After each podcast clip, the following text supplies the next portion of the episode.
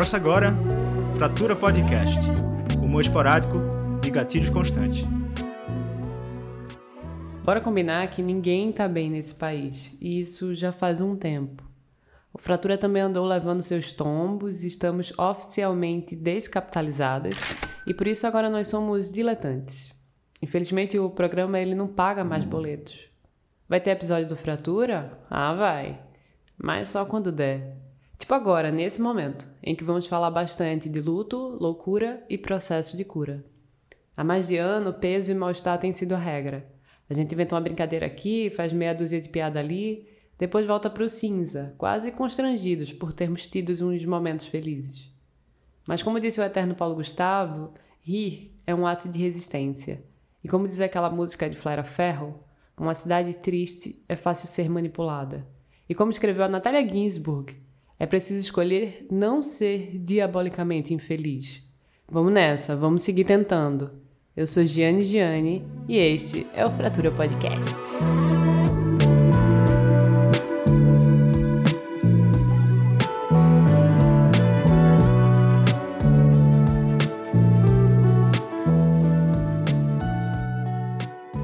E aí, Fraturas? Sim, andamos sumidas, sim, estávamos na pior, mas sabemos que não é privilégio nosso, porque morar no país Brasil tem sido como nadar na piscina de bosta, né? Bom, o que importa é que estamos de volta e hoje a nossa convidada, que é todo o prazer e todas as delícias, tem a missão de exorcizar os resquícios de baixo astral deste podcast. Ela que é a dona e proprietária do Masturbar, também conhecida como Lei de Incentivo. Bem-vinda, Fabiana Palheiras! Olá, graças, querida. Como você tá? Tá bem? Bem acomodada? Sim, dentro das medidas do apocalipse, até que eu diria que sim. Ó, você ficou chateada porque a gente precisou remarcar essa gravação e gastamos horas e horas para conseguir começar a gravar? Não, isso é tranquilo, né? Porque a gente está aprendendo ainda a lidar com esses modos tecnológicos de telepatia, né? Não é tão simples que nem a telepatia, a gente tem que ser paciente com a tecnologia. E como tu tem se relacionado com o tempo? é, Fabiana, de uma forma geral, assim, nesse momento que está tudo meio em suspensão? A forma como eu lido com o tempo depende muito do espaço onde eu estou. Então, por exemplo, eu fui para o litoral do Rio Grande do Sul em fevereiro, antes de ter essa nova onda do Covid. E lá o tempo para mim se dilatou, assim, passava muito mais lento, né? E eu acho que isso tinha muito a ver com o lugar. E como eu moro em São Paulo, agora as coisas aceleram para mim e o dia ele passa um pouco sem eu perceber e aí eu estou numa escrita aqui num processo de escrita intensa mas é, é aquela coisa tem até um meme que eu vi esses dias que a pessoa quando vai escrever o TCC ela dá uma tecladinha escreve uma palavra e sai do computador então eu passo meu dia meio assim fazendo tarefas de casa e vindo para o computador, escrevo uma frase e depois saio. Como que é para tu lidar com, com o tempo pensando em envelhecimento, assim, também, num tempo que está passando, nesse tempo da vida que está escoando? Você tem pensado sobre isso ou tentado mais realmente no, focado no dia a dia, na rotina? Sim, eu passei por um processo bem intenso agora na quarentena, né, de, de perceber como que a gente habita o presente, o passado e o futuro ao mesmo tempo, assim. E até ontem eu fiquei com medo de fechar os olhos e dormir, porque eu acabei notando assim que eu poderia, se eu quisesse, estar tá nesses tempos de uma forma mais consciente, assim. Mas eu sinto muito que é um momento, eu tenho, eu tô com 40 anos, né? Então dessa desse jeito, essa forma mais pragmática, assim, de lidar com o tempo, eu fico pensando muito que é agora assim que eu tenho que fazer as coisas. Então, é, e como eu trabalho em diversos tipos de trabalho, né, eu trabalho com música, com texto, e tudo acaba fazendo parte do meu trabalho artístico, mas eu tinha muito desejo de publicar um livro de poesia que ele fosse simplesmente um livro de poesia. Então agora eu estou nessa onda de concluir esse projeto. Como que era a Fabiana criança? Fabiana? Eu era muito tímida a princípio, muito, muito tímida, muito colada na minha mãe, do tipo assim, a minha mãe tinha que ligar para minhas amigas para convidá-las para ir na minha casa. Mas depois, quando eu fiz, eu tive uma virada, assim, que deve ter, não sei que relação com o que que tem, assim, mas eu comecei a ser engraçada de repente. E aí eu fazia minha mãe, meu pai, minha irmã rirem assim com uma certa facilidade, e eu fui percebendo isso assim, e eu saí de uma coisa de timidez absoluta, eu acho que lá pelos 12 anos, para uma relação de mais é, essa de coisa de lidar com o mundo de, de uma maneira mais engraçada, assim, foi uma virada mesmo. Uhum. O que, é que você acha que Fabiana criança falaria para Fabiana adulta? Na verdade, eu pensei uma coisa da Fabiana adulta para falar é, para criança. E o que, é que seria? Que é assim: a gente se torna criança quando a gente vira a gente mesma. Mas tu, tu perguntou a criança falando para adulta, né? Eu acho que eu ia dizer mãe. Ó, no texto Aula Show 3, Delírios, é, que está no livro O Pulso que Cai as Tecnologias do Toque, você começa escrevendo assim. Uma deusa, uma louca, uma feiticeira mordeu meu braço esquerdo. Tenho medo de ficar louca. Quando eu era pequena, eu e minha colega corríamos atrás do C no recreio. Um menino bem pequeno. A gente segurava ele contra a parede para dar um beijo na boca. A louca.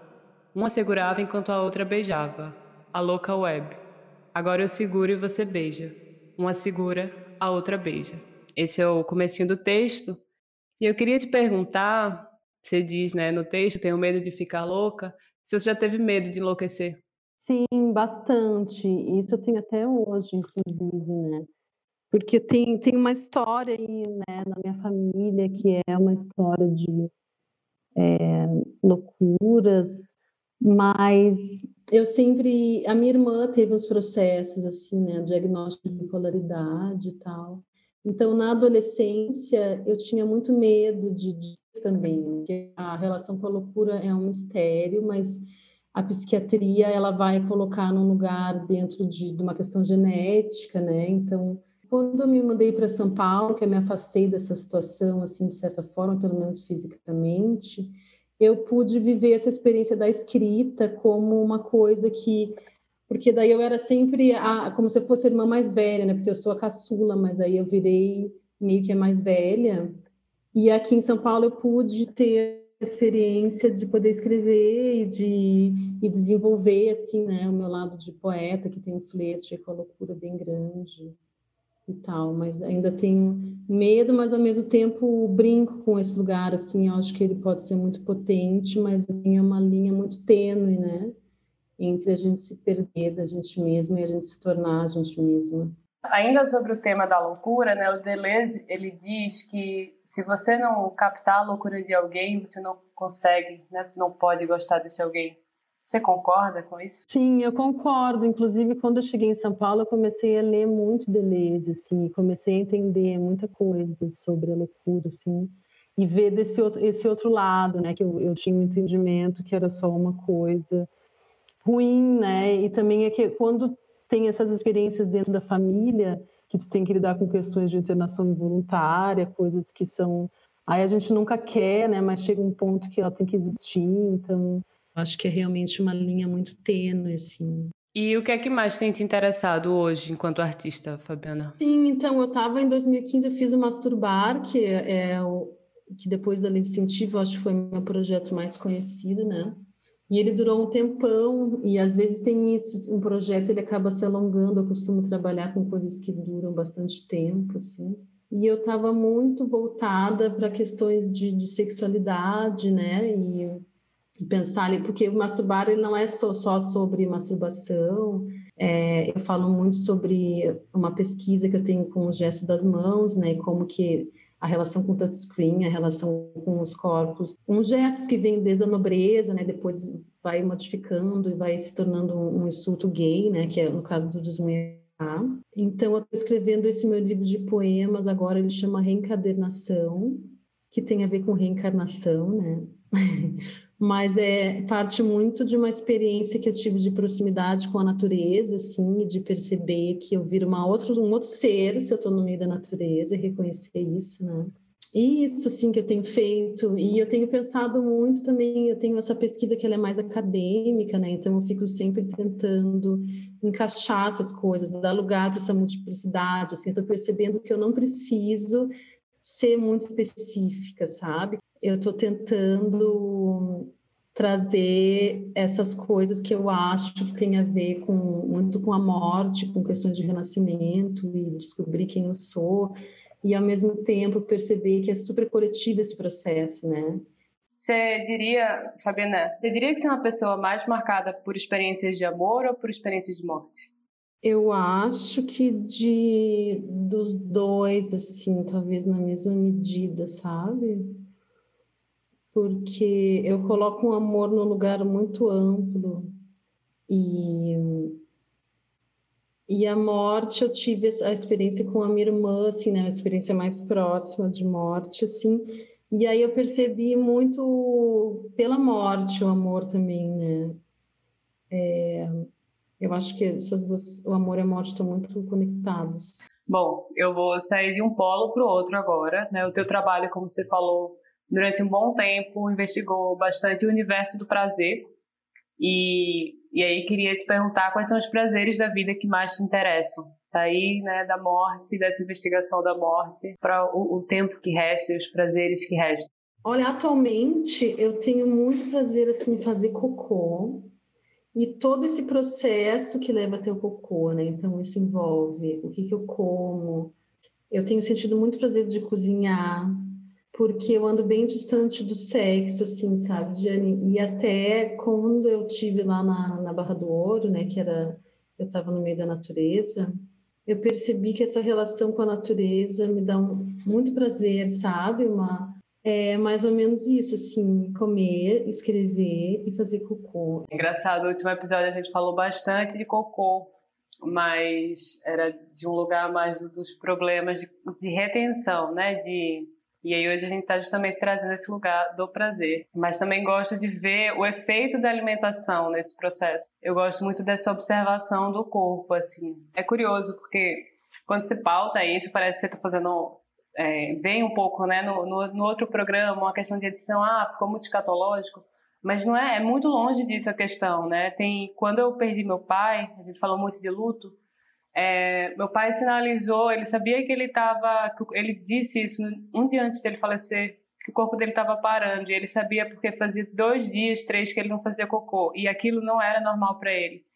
E ele estava sentindo uma série de coisas no corpo dele já atípicas naqueles últimos dias, né? Também era respiratório o processo dele. Mas eu lembro que minha mãe ia saindo para fazer umas compras na farmácia e ele virou para ela e fez: "Não vá, já está tudo parando". Não tem para que comprar mais isso tudo. Ele estava muito lúcido. É, foi muito. Então ele tinha uma relação muito de saúde com, com essa coisa do cocô. E a outra coisa que pegou para mim, eu ano passado fui diagnosticada com uma doença autoimune e, e muitos é, a da tireoide, né, Hashimoto. E muitas questões das doenças autoimunes passam pelo, pelas questões de cuidado com o intestino aí, né? E, e acho que hoje a gente um pouco está começando a entender essa importância. Claro que algumas pessoas já sabem disso há mais tempo, mas eu acho que tem mais informação sobre esse cuidado com o intestino muito ligado ao imunológico, né? A, a esses outros elementos. Sabe, Jane, que quando tu fala de do prazer, né? Que eu trabalho muito com prazer, estava trabalhando muito.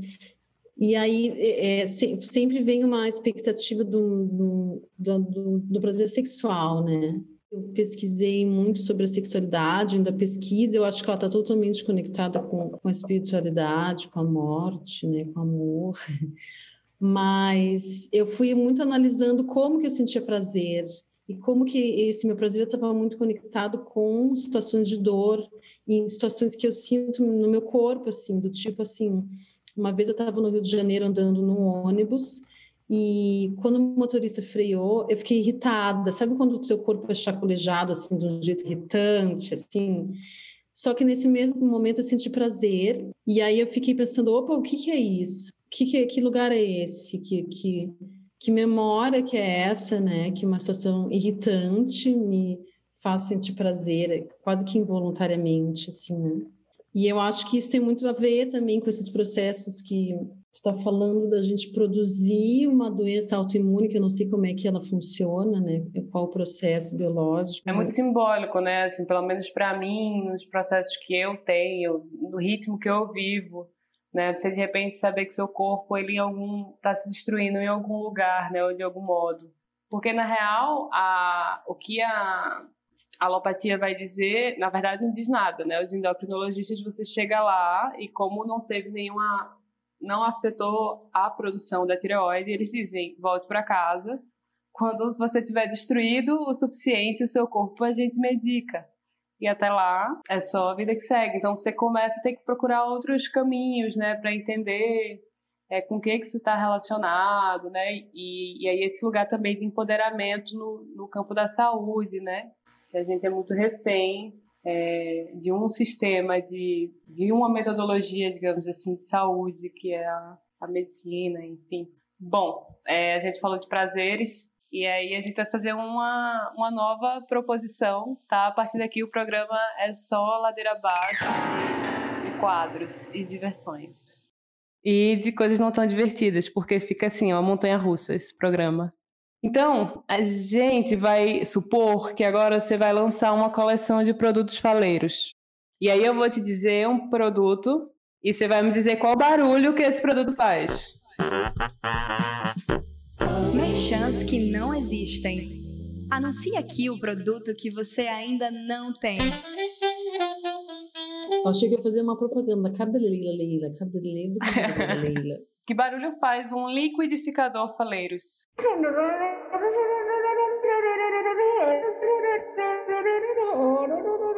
Que barulho faz uma minivan faleiros?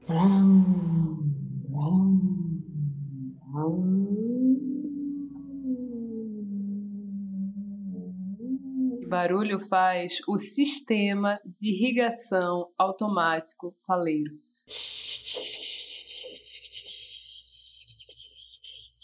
Que barulho faz uma manivela, faleiros?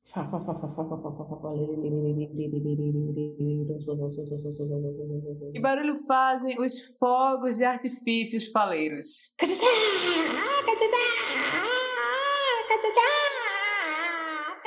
Ai, amiga, maravilhoso. Sucesso, a timidez ficou só pra infância mesmo, graças. Eu ainda sou tímida, gente. Quem definitivamente não é tímida é a nossa audiência, que manda mensagens. Gente, mandem mensagens no Telegram. A gente ama a vozinha de vocês falando do Fratura Podcast. Então vamos ouvir o recado que a gente recebeu?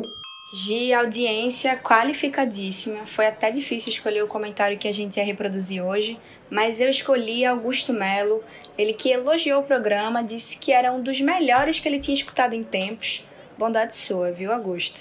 E ainda deixou o seguinte comentário. Vou dar play. Uma outra coisa que eu fiquei pensando também muito, me chamou a atenção, é que é essa coisa do formato da entrevista, assim, tipo, esse jeito da Jane de entrevistar, que é uma coisa assim, é descontraída, mas ao mesmo tempo produz um desconforto. Eu fiquei pensando muito como seria a Ana Cristina César faz... dando uma. É sendo entrevistadora de alguém, sabe? Me veio essa imagem na cabeça. Olha, eu realmente não sei como seria a Cristina César enquanto entrevistadora, mas o que eu posso dizer é que se ela tivesse a fim de ganhar uma graninha extra ali, né, para complementar os trabalhos enquanto poeta, enquanto crítica, enquanto professora, eu não recomendaria o lance da entrevista, tá? É melhor procurar outro ramo, porque tá difícil o negócio, viu? Grande beijo para você, para os nossos ouvintes e vamos de gatilhos, por favor.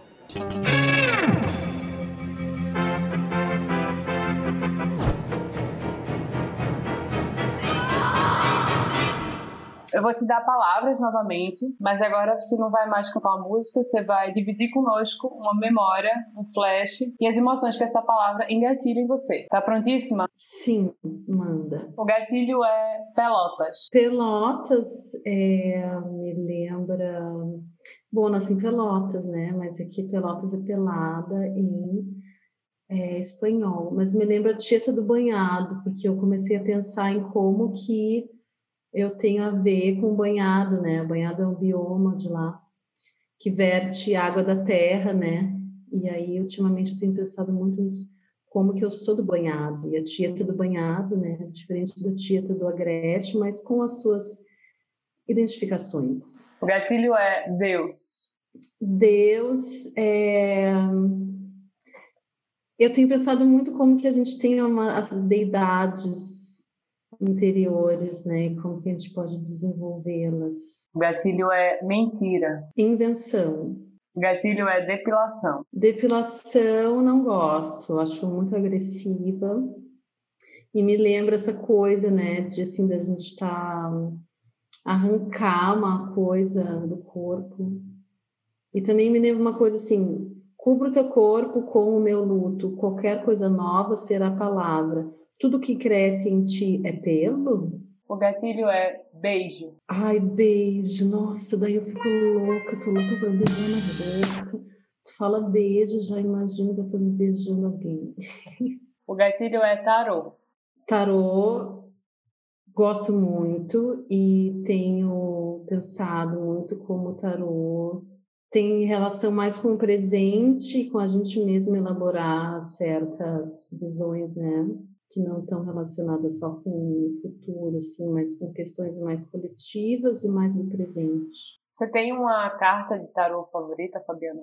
Olha, eu não, não sou uma conhecedora do tarô, assim, eu sou só uma curiosa, mas agora, no momento, me veio a Imperatriz. Imperatriz? Por que Imperatriz? Não sei.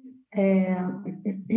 Porque realmente não conheço muito do tarô, sabe? Mas a Imperatriz é o que, tu sabe?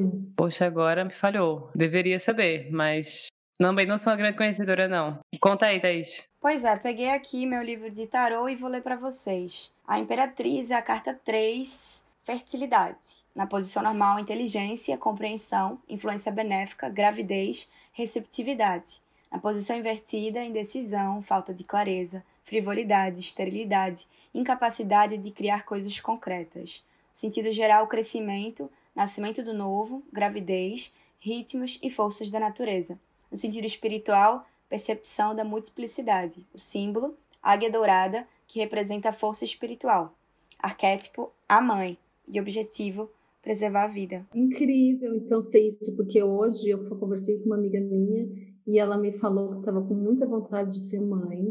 Eu falei para ela, eu também tô. E ela falou: e como é que tá a nossa amiga Luara? E nesse momento a Luara me mandou uma mensagem e falou: Fabi, eu quero ter um filho. Conexão total. Carta do dia, tirou. Ó, agora a gente vai passar para o quadro que chama Qual é o melhor band-aid? Eu vou te dar duas opções e a ideia é que tu escolha entre elas qual é que representa um carinho, um aconchego, uma opção melhor para confortar das mazelas. Tá bom?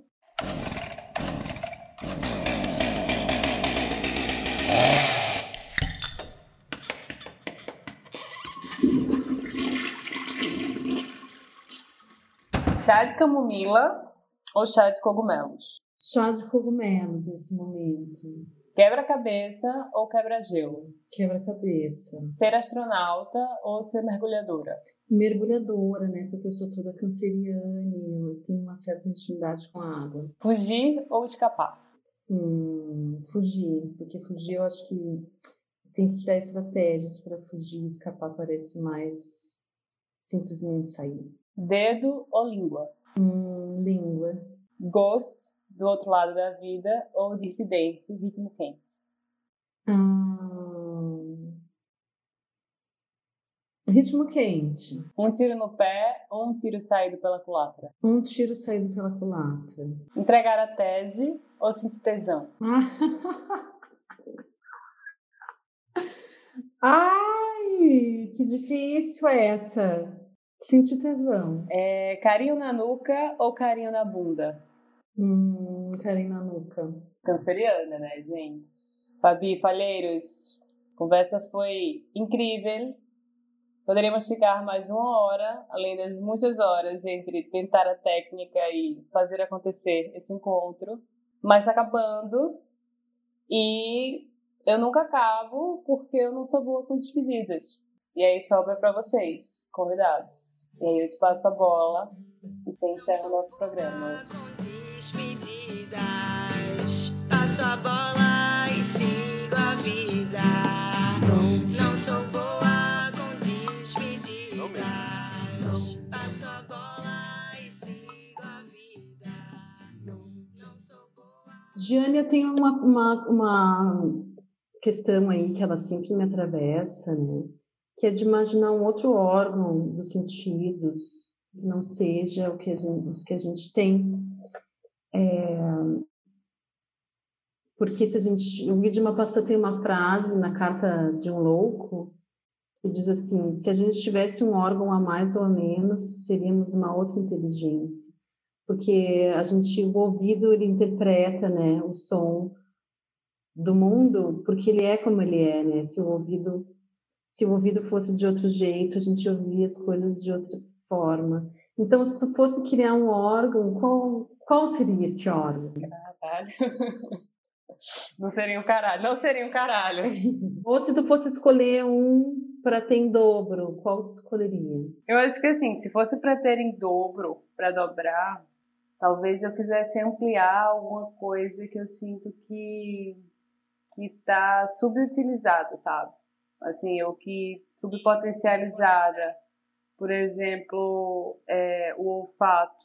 Né? Acho que isso é um pouco mais fácil para mim pensar do que abstrair um órgão, mas talvez uma, uma sensibilidade olfativa mais, mais sensível, mais potente, porque eu fico muito impressionada assim, com, com o que, né, coisa dos óleos essenciais, ou mesmo da experiência em natureza que você Sim. colocou, com essa coisa do poder dos cheiros, né, cheiro de erva, é, cheiro dos óleos, e mas como esse órgão ele parece meio em mim, tá? Mas imagino que no humano, assim, meio deficiente, né? Inclusive, se a gente pensar em bichos farejadores e tudo que eles conseguem a partir do olfato, e pensando que o olfato também é utilizado nesses, nesses contextos de, de cura, né?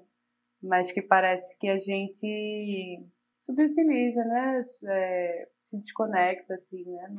Ai, gente, eu vou querer responder essa também, e aí vou me trair e responder da maneira mais prática possível, que é dizendo que gostaria de ter outra mão, porque às vezes falta mão para fazer a quantidade de atividades que eu tenho. Mas aí tem um contraponto, né, de ter uma terceira ou quarta mão. É que só o fato de ter mais mãos poderia também significar ter mais atividades e acumular ainda mais coisa. Então, assim, se for para ter mão e mais tarefa, é melhor não. Sim, ou pode ser assim, uma mão exclusiva para masturbação. Aí tu fica se masturbando com, a, com uma mão e com as outras faz as outras coisas. Mas faz muito sentido isso. Faz muito sentido, né, da gente ficar com a, segurando o celular e fazendo as outras coisas. E aí, provavelmente, é, ia, ia mudar tudo, né? Porque a gente ia desenvolver outras. Será que a gente ia desenvolver habilidades de fazer mais coisas ao mesmo tempo? É, tem isso, né? E aí tem um, elemento neurológico e de coordenação, porque poderia ficar lá e não conseguir fazer nada com ela, não ter habilidade. Ela ser só um pulso que cai. É engraçado, Skill, porque, por exemplo, isso de mais mãos é um negócio que eu nunca pensaria justamente pelo que você falou. Acho que só gera mais demanda. É que nem quando você perguntar que poder você queria ter, aí o pessoal fala teletransporte ou Cara, teletransporte, parece que vai ficar mais rápido do que já são. Acho que já tá muito louco. Mas tem as deusas, né, luz, que, que tem várias mãos, assim, e tem toda uma conexão aí espiritual. Enfim, vamos, vamos com as deusas. Pois é, eu acho que pensando dentro de uma lógica capitalista, ter uma mão realmente não é interessante. Mas dentro da lógica capitalista, qualquer coisa não é interessante. Então, subvertendo essa lógica, ter outra mão para, aí como o Faleiros falou, se masturbar, ou para dar mais carinho, ou para receber mais, para segurar mais ou soltar, é interessante, né? Por isso que eu escolheria. Verdade, verdade. Qual que seria o seu órgão, Faleiros? Não sei, deixa eu ver. Eu acho que eu teria um microfone acopla, acoplado, é, bem pequenininho, assim, que eu pudesse ativar quando eu quisesse, sabe? E com os efeitos de voz, para eu não precisar ficar conectando toda uma parafernália quando eu quero gravar um som. Teria um microfone, teria que dar um nome para ele, né? Que eu acho que o órgão tem que ter um nome. Eu teria que inventar. Obrigada, faleiros. Acho que é isso, gente.